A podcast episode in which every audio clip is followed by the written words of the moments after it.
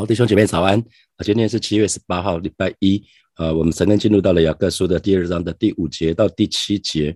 我给今天的陈根取一个题目，就是真正的富足啊，真正的富足。我们来看第五节，第五节雅各就说了：“我亲爱的弟兄们，请听，神岂不是拣选了世上的贫穷人，叫他们在信上富足，并承受他所应许给那些爱他之人的国吗？”可以看得到这边说神。拣选了穷人哈，那我们很自然的问题就是，那富有人怎么办？那亚伯拉罕不是富翁吗？亚伯拉罕有很多的财富啊，啊，那以撒不是也拥有很多的牛羊吗？雅各也是哈，亚伯拉罕、以撒、雅各，以今天来讲的话，都是大富翁。那我刚有把一段经文放在留言簿，是哥林多前书的第一章的二十六节到二十九节。对，我们一起一起来读这四节经文。哥林多前书的第一章的二十六节到二十九节，来啊，弟兄们，可见你们蒙召的按着肉体有智慧的不多，有能力的不多，有尊贵的也不多。神却拣选了世上愚拙的，叫有智慧的羞愧；又拣选了世上软弱的，叫那强壮的羞愧。神也拣选了世上。卑贱的、被人厌恶的，以及那无有的，为要废掉那有的，使一切血气的，在神面前一个也不能自夸。哈，那这是使徒保罗写的，写给哥林多教会的。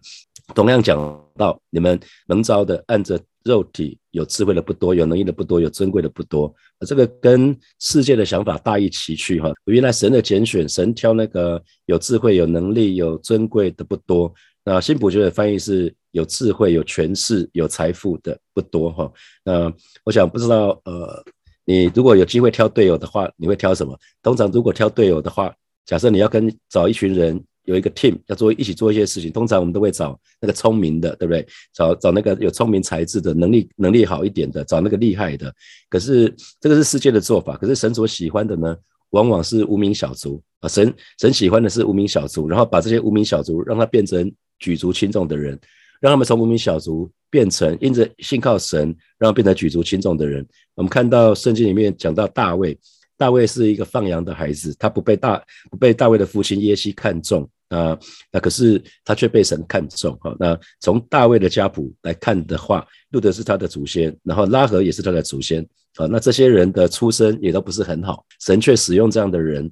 那在四世纪里面不是也讲到耶佛他吗？耶佛他是大能的勇士，可是呢，他却是妓女的儿子。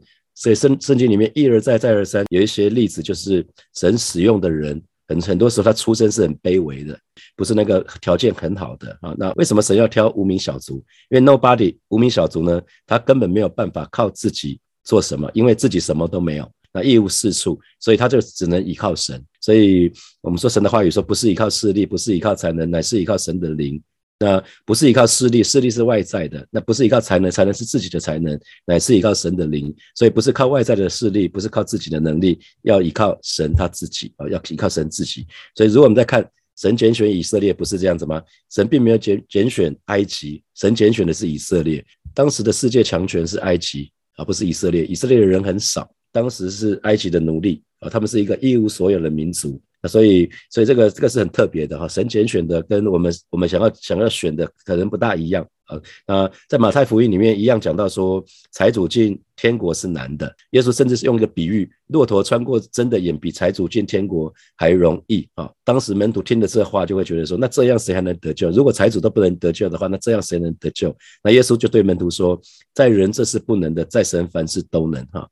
中国其实，在文化大革命的时候，那时候有大量的人信主。那可是这几年，中国信主人就开始慢下来了，越来越少。因为高速城市化的结果，农村的人都跑到都市去了，农村人越来越富裕。富裕的结果就是，我我们会觉得我们不需要神。很多时候我们富裕了，我们丰衣足食了，我们就觉得，哎，我们靠自己就好了。这个财富也也都是靠我们自己的。好，那那我们我们看初代教会，初代教会面对那个。罗马的那个凯撒啊，不不同的皇帝就是逼迫基督徒，那教会反而是在那个时候蓬勃发展。我们一而再再三看到那个被逼迫的时候，教会就复兴哈。所以安逸也好，富足也好，是信仰的敌人哈。安逸跟富足是信仰的敌人。你看大卫犯奸淫罪的时候，是国家太平的时候啊。大卫犯奸淫罪的时候，因为那个时候已经没不需要。不需要他出去打仗了，那他他犯了奸淫罪，是因为保暖思淫欲哈啊。那大卫想要为神盖圣殿，呃，那因为呃，他自己住在王宫的里面，可是神却还在会幕。那那那这是大卫年老的时候，已经已经被调整过来了。所以第五第五节这边新普京的翻译是：亲爱的弟兄姐妹，请听我说，上帝不是拣选世上的穷人，使他们在信心上富足吗？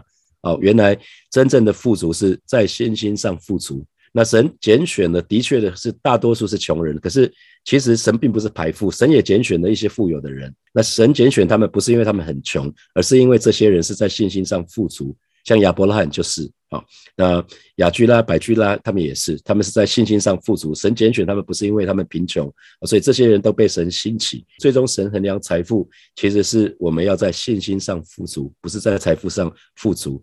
那在信心上富足的人，我们说他才是真正富有的。这个是神在诠释富有的一个方式。所以如果我们对照老李家教会，呃，启示录里面我们讲到老李家教会。呃，我在五月的时候吧，讲了讲了一篇一篇道，是说，呃，穷的只剩下钱哈。那当时老李家教会就是他们自以为是富有，他们自以为是一无所缺，可是，在神的眼中呢，却是他们却是贫穷的啊。所以神要他，神要这一群老李家教会的人要向神买黄金啊，因为信心经过试验、经过考验之后呢，就可以如同金金一样。每一个神的儿女，我们都需要经历活一般的试验，要除去我们身上的生命的渣滓。让我们可以，让我们可以那个，好像被锻炼，好像金金一样，是纯的啊。所以想想看，在你的眼中，谁是比较重要的人？是富有的人还是贫穷的人？啊，想想看，在你的眼中你怎么看？啊，那那在神的眼中呢？你觉得富有的人、贫穷的人，什么是比较重要的？好，我们继续看第五节的后半段。啊，他说。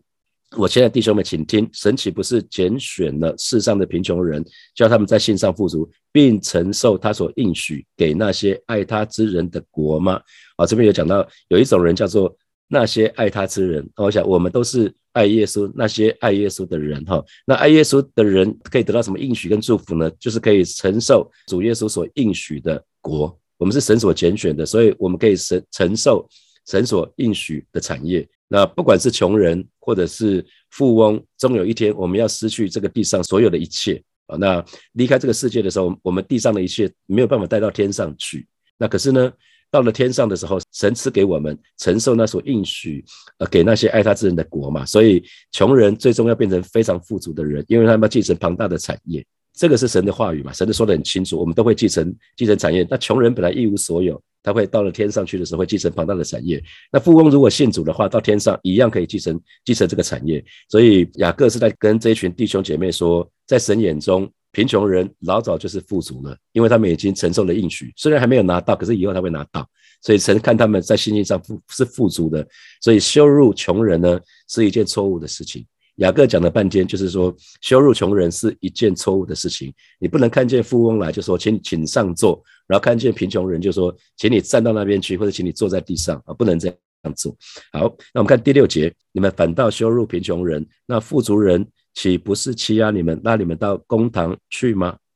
基督的观点就是神的儿女会继承一大笔财产哈，所以我们是富有的，我们的财产可以长存，因为我们继承了神的一切。我们知道，在基督里一切都是我们的嘛啊！如果有一群有钱人来教会了，那我们去奉承他们啊，这是一个非常愚蠢的错误。我们我们不只是羞辱了穷人，其实还纵容了这些富翁。富有的人，他们在今生这个世界里面非常多的贸易啊，那那其实呃，这个贸易贸易世界里面是非常竞争的。那除非信仰很坚定啊，不然的话很容易，即便有信仰，还是很容易随波逐流啊。特别是如果我常说我三六正在信主，那那很多时候。我们认为啊，钱怎么来的不重要，有有钱才重要啊。如果钱怎么来的不重要，那你你用不好的手段，你去拿到很多的钱，这其实不是神所喜悦的哈。那可是除非信仰很坚定，不然的话，很容易就随波逐流了啊。可能要透过一些不正当的手段，可以可以更多的致富哈，可以变变成暴富啊，变成变成那个呃，可以有很多很多的财产。那这个是我们需要非常非常留意的。那耶稣说过了。富有的人进天国是难的，因为富有的人基本上没有缺乏啊，所以他很难会明白自己在灵命上迫切的需要，所以耶稣才会说才会说贫穷的人有福了嘛啊，贫穷的人心里面贫穷的人有福了，所以不要落入陷阱，以为有钱就是成功。那你那你只要想想看，富有的人通常怎么取得财富？雅各这边在说了，第六节这边就说了啊，那那富足人岂不是欺压你们，拉你们到公堂去嘛？雅各会这么说，就表示说。暗示当时的社会很多富有的人致富是因为对待贫穷的人而致富的啊。这简单讲就是借着欺压、压榨其他人而致富。台在台湾最常发生的是什么？就是囤积物品啊，囤积物品。明明代理商有很多东西，可是他他就不试出了，他等到那个涨价的时候再卖。他可以用这个手段，用这个手段。那有的厂商就是联合垄断，啊，那那借机哄抬价钱之后，在那个欺压消费者啊，这个是经常发生的事情。那很多时候在高度竞争的情况之下，我们之所以致富，其实是其他人其他人失去啊。比如说股票，就不就是这样子吗？有人赚钱，可是不会所有人都赚钱，不会每个投资股票人都赚钱啊。因为股票股票说穿了就是一个有人赚钱有人亏钱嘛，就很像你去你去赌城 casino，不会不会每个人都赚钱嘛，对不对？有人赚钱就有人赔钱，这是一定的道理啊。所以因着他人的损失而得到很多的财力，这是不合法的。在早期我刚刚进职场的时候，有一位先生叫翁大明先生，当时用的五鬼搬运法，他要让他公司致富，就是今天我要让哪一家公司上市，我就我就把业绩做到那家公司去，其他的。其他已经上市的公司亏钱都没有关系，我就是要做球做到这家公司，就是类似像这样子的，就是用不好的手段，呃，用不好的手段让自己可以得到很多很多的财富。哦，那那因为这些富有的人，他们因为富富有，所以他们请得起律师。啊，今天在美国也是这样子，因为富翁请得起律师，然后就把人就带到带到法院去了哈，所以诉讼诉讼几乎成为什么不公平的商人他们的嗜好。他们可以对人很刻薄，可是反正最后就是到那个法院去就好了。可能当时我在猜，可能会逼人还债呀，或者是随意涨租金呐，啊，那那反正他们想做什么就做什么。那第七节就说了哦，那他们不是亵渎你们所敬奉的尊名吗？啊，他们不是，他们不是亵渎你所你们所尊敬奉的尊名。那我们所敬奉的尊名当然就是耶稣啊，哈。所以，除非当时呃，除非很普遍，否则雅各应该不会这样说。所以我们相信。啊，当时的社会这个非常严重，富富富有的人欺负贫穷人是非常非常普遍的一件事情。那我们说雅各他有一个外号叫做公益的雅各啊，公益的雅各啊，他因为他做事情是很公平的哈，他处理事情、判断事情是非常的公公正、公平的。那雅各就说，他们亵渎基督徒所敬奉的尊名，妄用耶稣基督的名，他们也他们也是基督徒，可是他们却妄用耶稣基督的名。啊，就很像你可以听到有些弟兄姐妹讲到说啊，我去做生意的时候，听到我的客户或者是我的上游厂商说，我也是基督徒，然后就不疑有他。基督徒也有很多种啊，不是讲基督徒，然后你只只要在做在职场做生意，不管对方是不是基督徒，都各有立场，所以一定要白纸黑字写下来，不要因为对方是基督徒你就不设防啊，还是应该各有立场，还是应该按照一般商业的常识，应该要写。写那个合约就写合约，不要用口头说说。而一般很多很多弟兄姐妹跟基督徒做生意都有不好的经验啊，那这个要很非常非常留意啊。所以所以并不是说所有的穷人或者是所有的富翁。都是这样子啊，比如说有些穷人在心境上他可能不富足啊，那也有的富翁富有的人他们在心境上是富足的啊，所以这个不是真理啊，这不是真理。雅各只在讲到当时的情况啊，那雅各说，如果你们按照外貌待人，判断穷人跟富有的人，这是错误的啊，这样做的话会造成审判不公平啊，那这是罪。雅各直接说了，这是罪，这是神不喜悦的，所以这是圣经里面第一次第一次讲到说。用外貌待人，其实是违背神的律法啊！在其他使徒里面没有讲到这个部分。雅各就他就引用按照外貌待人是违背神的律法这个观念，所以这是一个很严重的指控哦。所以弟兄姐妹，我们都要都要留意，我们不要不要那个按照外貌待人，我们不要偏待人。好，接下来我们来看一下从今天的经文里面衍生的几个题目哈。第一题是。神所拣选的人，有智慧的不多，有能力诠释的也不多，有尊贵财富的也不多，因为一无所有的人才能，才会单单的依靠神。那这给你什么提醒？好，第二题是，真正的富足是在信心上富足，也就是经过考验的信心。那这给你什么提醒？如果你正在经历考验的话，你知道哦，原来神要在让你在信心上富足。啊，第三题，你曾经你曾经想过吗？啊，在你的眼中，谁是比较重要？是富有的人，还是贫穷人，还是一视？你对他们，对你来看的话，是一视同仁，没有什么富有或是贫。你你说的是对待他们是公平的。好，第四，我们不只是神的儿女，我们也承受神的国，我们继承神的产业。那请问你怎么看待这件事情？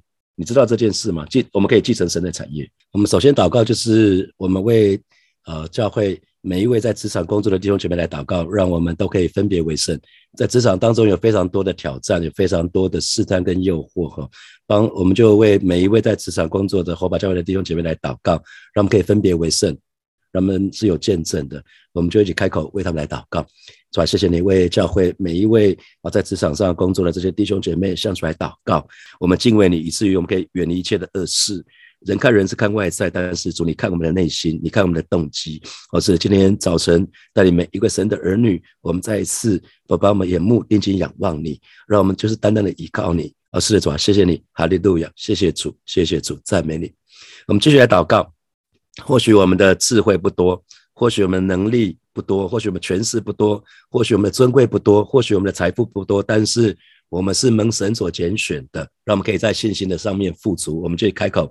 到时候你面前来祷告，是吧？谢谢你，今天早晨再次我们要来到你面前向你祷告，是吧？谢谢你，我是蒙你所蒙你所拣选的，为此我要向你感恩。啊，是主啊，谢谢你啊。虽然还是智慧智慧不多，能力不多，财富也不多，但是我是蒙你所拣选的，这是一个极大的恩惠。而是今天早晨，孩子们就来到你面前向你祷告，然后每一位神的儿女，我们都可以在信心上面富足。我带领每一位神的儿女，让我们的信心经过试验之后，啊，都可以如同金金一样。我是主啊，谢谢你除去我们生命当中那一切渣滓、一切不逃出喜悦的那些东西，就是帮助我们，让我们可以在信心的上面富足。谢谢主耶稣稣。奉耶稣基督的名祷告，阿门，阿门。我们把荣耀掌声给我们的神，哈利路亚。好，我们今天晨更就停在这边哦。好，谢谢大家，也祝福大家，我们明天见，拜拜。